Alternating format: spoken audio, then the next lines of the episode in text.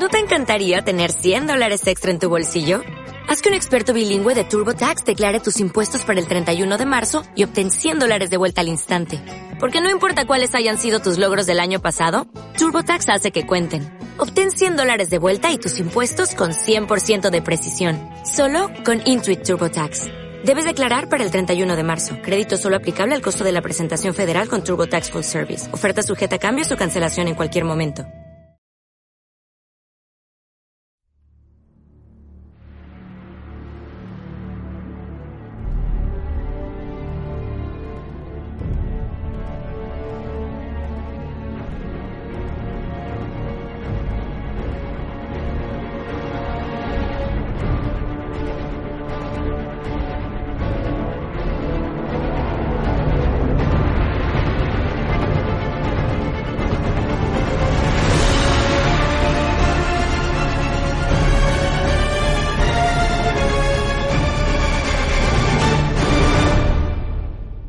Muy buenas tardes, muy buenas noches y muy buenos días a todos Radio Escucha que está en la sintonía virtual de Radio Review Bolivia.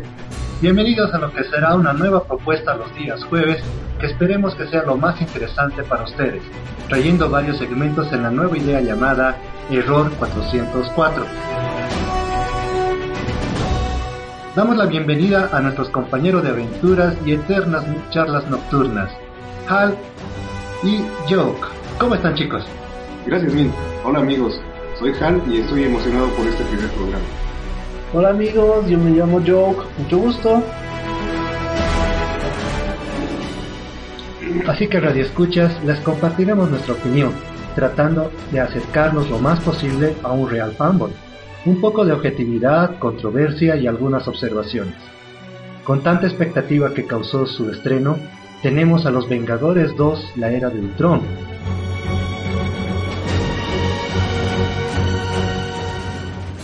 Hal, tú fuiste a verla en su estreno y Joe, tú también fuiste creo una semana después. A ver, cuéntenos, coméntenos qué les pareció, qué impresiones tienen, cómo vieron al público. No sé, a ver, díganme. Me sorprendió mucho la poca afluencia de gente. No vi la sala llena. Y esto siguió al menos una semana. Luego, como si recién fuese el estreno, vi que la gente acudió más a las salas. No percibí la emoción en el público esperada para una película de este calibre. Yo asistí después del estreno en realidad. El jueves fue la premier, viernes el estreno y el 2 de mayo yo estaba en la sala con eh, una cosa de 20 personas. Bueno, pues yo fui aproximadamente unos 15 días después del estreno. Fui lleno de emoción pensando ver mucha gente, pero la verdad me encontré con unos, unas 10 personas. Bueno, les doy la razón eh, en, en ese sentido.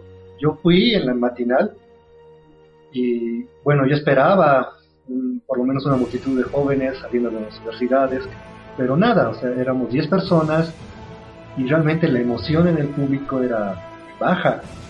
No se reían, no había ese suspenso, tal vez esos saltos que la primera trajo, ¿no? Y eso que lo hemos visto en 3D.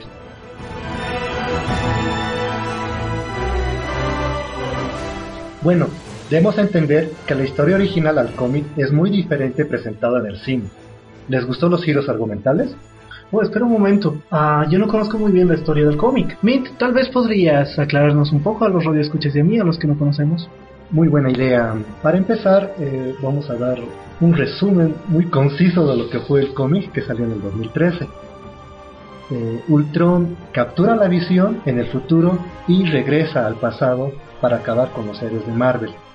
Eh, en este proceso eh, captura a Hombre Araña, el Capitán América queda en una profunda depresión y Wolverine, como siempre, es el que va a salvar a nuestros queridos héroes marvelianos, volviendo al pasado y tratar de destruir a Ultron. Y ahí empieza lo que es esta saga de 18 números en total, pero obviamente ya cada uno verá esta gran aventura, ¿no? Tendrá que leerlo. Pero así tenemos a Hal también que le encantó algunas partes, ¿no? De la película. Ah, qué divertido. Parecen X-Men 3. A mí me gustó mucho la película y si la comparamos con el cómic, en realidad la deficiencia que tiene es que no están presentes muchos de los eh, personajes que aparecen en el cómic por diversos temas, ya sea por derechos de autor o por otras cosas. Por ejemplo, Atman que representa un papel crucial para lo que es Ultron y para lo que es Visión, no lo hemos podido ver en esta película. Tal vez eh, hagan algo después, pero esa es la gran deficiencia ¿no? de, la película respecto al Pero tenemos ya el estreno de Ant-Man en, los siguientes meses. ¿Tú crees que eso podrá engancharse a lo que fue la trama del, de Avengers 2? Después de ver el tráiler, estoy muy preocupado por ese sentido, porque no dan la, la personalidad que debería ser Ant-Man, por lo poco que se ve en el tráiler en realidad. Em, yo vi que es un personaje que no, no tiene nada que ver con un científico, por ejemplo. Entonces este personaje de la película de Ant-Man tal vez no podría haber creado a Ultron ni haber revivido a Visión como se ve en el cómic. Bueno, a ver, te comento mi opinión. Me gustó mucho la idea en cuanto a Bruce y Tony crean una especie de robot de simbiosis de mente perfecta sobre la, la mente que tenía Tony. Entonces, me encanta la visión que da la película. Es como una cultura económica totalmente de derecha, en la que me da la impresión de que Tony es el amo del mundo. y eso me encanta. Porque después de que hay un destrozo hay alguna cosa, entonces él llama al Jarvis y le dice, bueno, ¿sabes qué? Puedes mandar unas ambulancias a dar lugar, etcétera, ayuda a la gente. Me parece genial. O sea, con un tipo así, en, el tope de la economía derecha, es súper. Y el otro personaje al que yo le, le, confiaría mi vida definitivamente es el Capitán América, me parece un tipo perfecto. Entonces, desde ese punto de vista me gustó mucho. Ahora, la idea de que salga un completo antagónico a lo que es Tony con Ultron, porque Ultron termina tratando de buscar destruir a los Vengadores y el destruir un poco una gran tasa de humanidad justamente para protegerla. Y la idea sale de la cabeza de Tony, es como un dueño de, algo y para proteger su algo, pues bueno, una de las soluciones es justamente la antagónica, es como destruirlo. Ese planteamiento me gustó mucho. Aunque se parece un poco a la de Tron. Sí.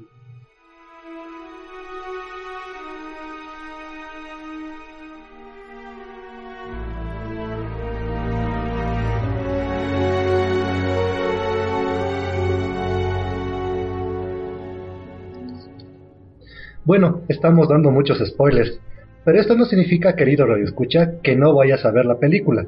Podría ser que la veas con nuestra opinión o al final digas estos tipos estaban tocados de la cabeza o simplemente te den ganas de volver a verla. Nos gustaría que nos des tu opinión, seguramente verás de otra manera la película.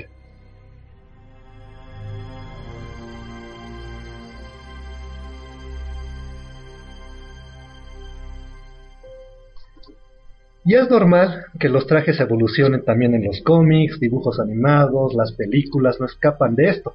El famoso mercado a los niños como los disfraces o para los jóvenes que les encanta hacer los cosplays.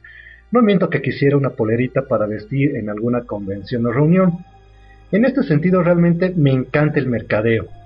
¿Cómo lo sienten ustedes este aspecto? ¿Qué de novedoso vieron en la película contra la primera? Eh, ¿Quisieran vestir o crearse algo similar? Estás loco, los trajes estaban geniales. A mí me gustaron mucho los trajes de esta película. Se nota que aquí eh, Tony Stark está apoyando al equipo como lo hace en los cómics. Bueno, en este sentido estamos viendo el, el pantalón expandex de Hulk. Tenemos eh, los imanes en la muñeca de Capitán América. Y algo que después vamos a estar hablando es las lucecitas del traje de Viuda Negra. Yo, yo veo más el traje de la Viuda Negra como un exoesqueleto que ha diseñado tal vez Tony Stark. No se muestra tan explícitamente en la película, pero le está ayudando a la Viuda Negra a combatir a los villanos que son mucho más fuertes, ¿no? Que, que ella, que es una humana, digamos, normal hasta cierto punto.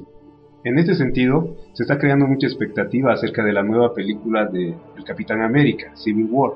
¿Cómo es eso? Civil War, en el cómic, es una pelea entre Tony Stark y el Capitán América, donde eh, entran en conflicto sus percepciones acerca de un tema como es el registro de los superhumanos para el gobierno. El gobierno quiere reclutar a los superhumanos para que trabajen por ellos. Entonces, Tony Stark apoya este movimiento y el Capitán América se vuelve un rebelde. Lo que queremos enfatizar es el traje que va a tener Spider-Man. En un momento, Tony Stark crea un nuevo traje para él, para ayudarle a pelear contra sus enemigos y de esta forma está tratando de reclutar también a Spider-Man para su banda. Lo que va a pasar luego es que Spider-Man se va a unir también al Capitán América por su ideología y va a volver a su traje antiguo. Y esto es lo que quisiéramos ver en la película.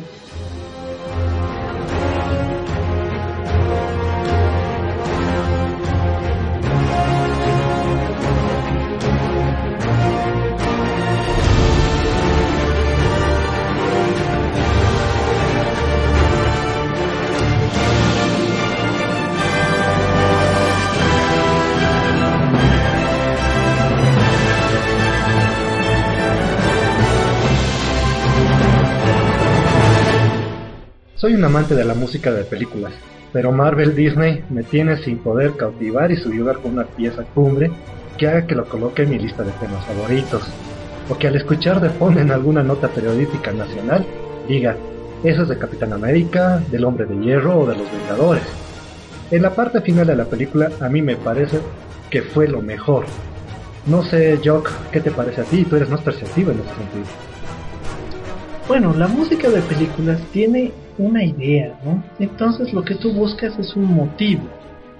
Este motivo a veces es anulado porque si hay un buen motivo en una canción, puedes colocar ese motivo con un personaje, pero aquí estamos hablando de los Avengers y tienen muchos personajes importantes, lo cual puede desmerecer a uno sin querer del otro, ¿no? En todo caso, te voy a comentar un poco quiénes compusieron las, la música para las películas. Fueron dos personas, Brian Tyler y Danny Elfman. Hablemos primero de Brian. A ver, Brian es un norteamericano de 42 años de edad, compositor de música de películas, música de televisión y juegos. Nació en California, es hijo de Walter Tyler, también director artístico que también ganó un Oscar brindado por la Academia. Um, Brian Tyler estudió en Harvard. Además sabe tocar como 30 instrumentos diferentes. Ganó su Oscar el 2013 eh, por Mejor Compositor del Año y además fue dominado en los 2014 por los premios BAFTA. BAFTA son los premios británicos, el equivalente al Oscar británico. En el 2015, en solo el 2015, las películas rentaron aproximadamente 7 billones de dólares. Eso significa 7 millones de millones alrededor del mundo.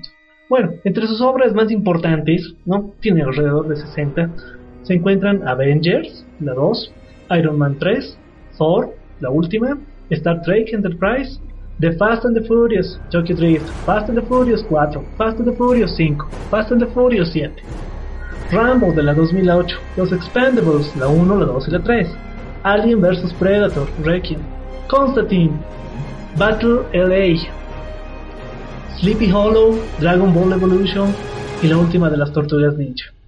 Y en videojuegos tenemos Call of Duty, y uh, Assassin's Creed 4. Bueno, ahora hablemos de Danny Elfman. Danny Elfman, el segundo compositor, además de hacer música, también es actor y productor musical. Tiene unos 63 años de edad. Fue ganador del Oscar por Batman de Tim Burton y eh, ganador de un Emmy por Desperate Housewives, además del opening de Los Simpsons pero hizo tanta música de películas y series desde los ancianos ochentas que les mencionaré solo unas cuantas. Por ejemplo, tenemos Forbidden Zone, Beetlejuice, Batman, Dick Tracy, Darkman, Batman Returns, Army of Darkness, The Nightmare Before Christmas, Misión Imposible, Mars Attacks, Men in Black, Men in Black 2, Men in Black 3, Sleepy Hollow, Planet of the Apes, Red Dragon, Spider-Man, Spider-Man 2, Hellboy 2, Terminator Salvation, Alice in Wonderland, Oz, The Great and Powerful, Avengers, The Age of Ultron. Ha estado muy interesante, mira, eh, yo, yo no sabía muchas cosas, sinceramente voy a estudiar más seguido en esto de lo que es la música en las películas.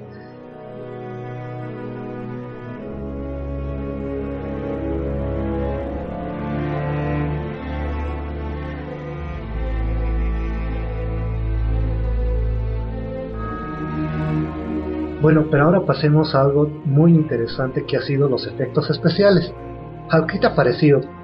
Bueno, en realidad eh, la película aprovecha totalmente todo lo que es el CGI, como las últimas películas lo han estado haciendo. En este caso aprovechan mucho todas las escenas de acción que se tienen para poder implementar esta tecnología. Personalmente, la parte en que aparece Quicksilver, me hubiera gustado que hagan algo parecido a lo que se hizo en X-Men, donde Quicksilver, bueno, ves la escena desde el punto de vista de Quicksilver. Todo está lento y él se mueve a, bueno, a su velocidad. Algo así hubiera sido muy interesante en esta película. Bueno, a mí en ese aspecto eh, no me gustó mucho este Quicksilver, ya que si hacemos referencia a la serie de DC que está dando actualmente, eh, el haz de luz que deja Flash me encantó. Y obviamente el, el, de X-Men de Días del Futuro Pasado también fue increíble. Pues de Quicksilver con sus Nike o no, su Reebok, bueno, me pasó un poco de largo eso, no, no me encantó. Pero ahora tomemos el punto de lo que es el 3D o 2D. Ustedes lo han podido apreciar bien. Joe, ¿qué te pareció eso? bueno, yo creo que la pregunta es, ¿por qué eh, se realizó la filmación en 2D cuando hoy en día ya tienes una tecnología 3D? Pues la respuesta sospecho que va por acá.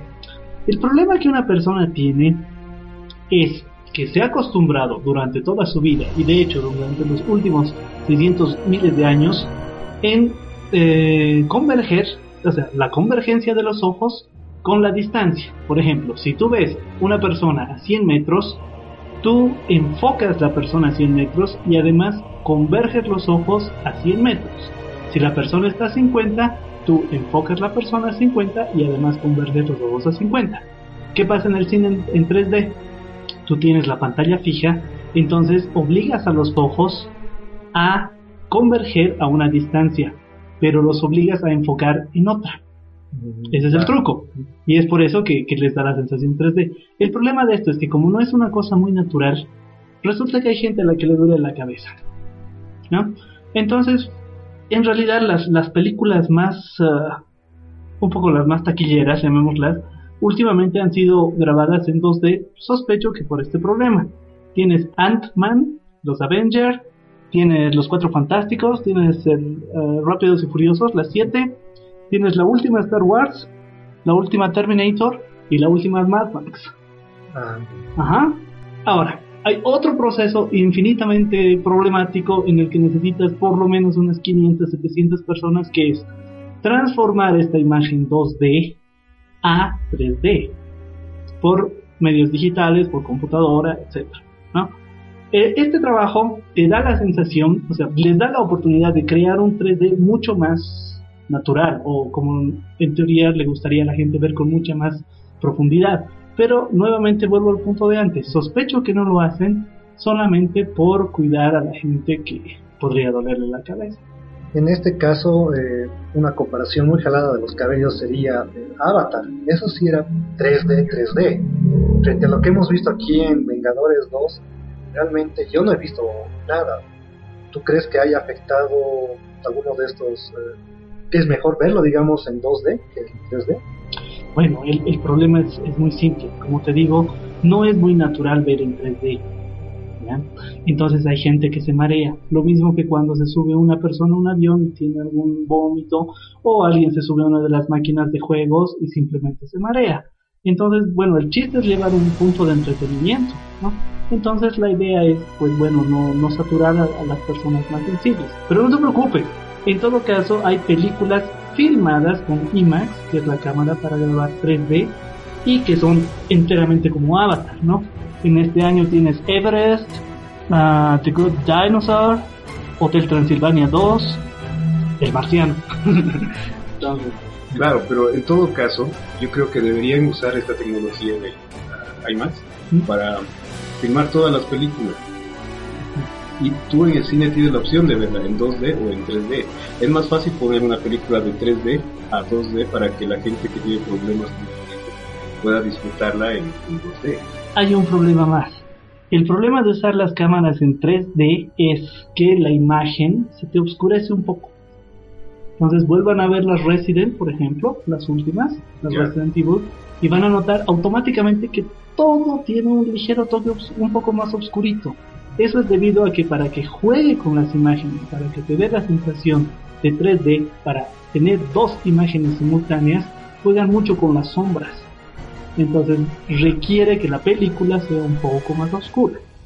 Ahora, la otra La 2D es como si un tuerto te, te filmase, ¿no? Solamente plano. Pero tienes toda la opción de la luz y la verdad no tienes esta confusión que tienes en 3D. Y no existe una cámara, hasta donde yo sé, que te pueda filmar simultáneamente 2D y 3D. Ajá. Ahí está el punto. Por fin entendí, porque realmente yo estaba echando la culpa al cine. ¿Por qué? Yo, yo, yo fui a ver Tintín, fui a ver Resident Evil, el, el último, los veía oscuro. Realmente era opaco. Le sacaba los lentes y wow, era clarito. Entonces, ya, ya estamos desmitificando un poco de esto de la tecnología, porque realmente eh, ver Avengers 2 eh, sin esos efectos realmente me defraudó mucho. ¿Qué les parece eso? No sé, ustedes.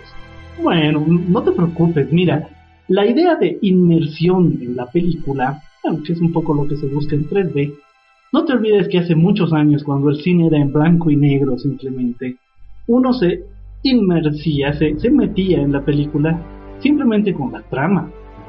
Entonces, cuando tu trama es buena, inclusive hasta puedes cercenar cosas como colores, efectos, sonido especial y las dimensiones 3D. Entonces, yo creo que las pelis ahora, bueno, ha perdido un poco, digamos, la, la habilidad de hacerte una trama divertida, pero pienso que Avengers es una de estas tramas que tú puedes ver y sí, todavía sentirte ahí adentro de la peli, inclusive con este tipo de, de trancas. Bueno, sí, a modo de concluir, yo tal vez recomendaría que la vean en 2D, porque en 3D no tiene ese, ese feeling que buscamos en realidad, lo que dice de inmersión en la película. En ese sentido te doy la razón, porque aún así yo me sigo arrepintiendo de no haberla ido a ver Titanes del Pacífico en 3D.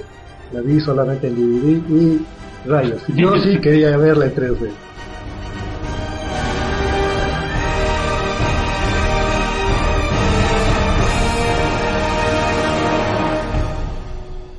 Bueno, ha sido una gran aventura en tan poco tiempo, pero la hemos disfrutado. Para hacer nuestro primer programa de Error 404, creo que ha sido muy interesante, muy llamativo, muy dinámico. Ya en los siguientes programas tendremos eh, más debate, más datos curiosos y sobre todo muy buena música. Gracias a Joe, a Hal. Últimas palabras, por favor, para el siguiente programa. Hasta la vista. Sí, gracias y suerte. Bueno, y un saludo enorme a nuestras queridas mamás, a nuestras queridas mamis, que ayer estaban de festejo aquí en Bolivia. Se recuerda el Día de la Madre, los 27 de mayo. Un saludo y desde Radio Review Bolivia nos despedimos desde Error 404.